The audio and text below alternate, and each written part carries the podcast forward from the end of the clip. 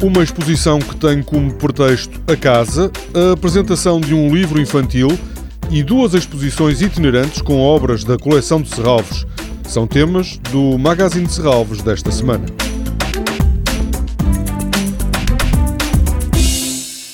Na terça-feira da próxima semana abre ao público em São João da Madeira, no Núcleo de Arte da Oliva Creative Factory, mais uma exposição elaborada a partir da coleção de arte de Serralves.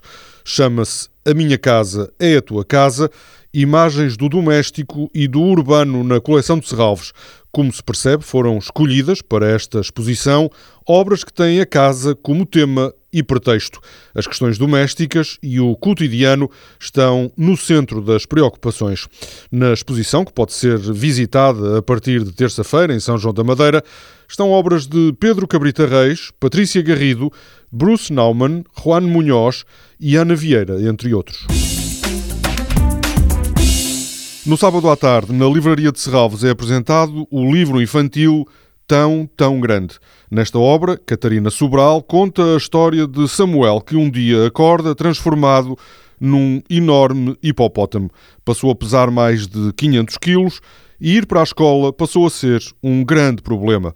A história é, afinal, uma metáfora sobre o crescimento. Catarina Sobral é autora e também ilustradora. Na apresentação do livro, às quatro da tarde, vai expor algumas das ilustrações originais da obra Tão, Tão Grande.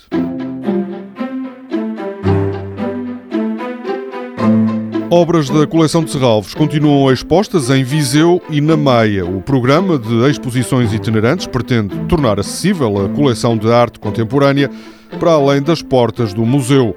Em Viseu, na Quinta da Cruz, vão permanecer até fevereiro do próximo ano obras de Fernando Lenhas, um arquiteto de formação que foi também pintor, astrónomo, etnólogo, poeta, paleontólogo e desenhador. A sua obra é influenciada por todas essas áreas de conhecimento.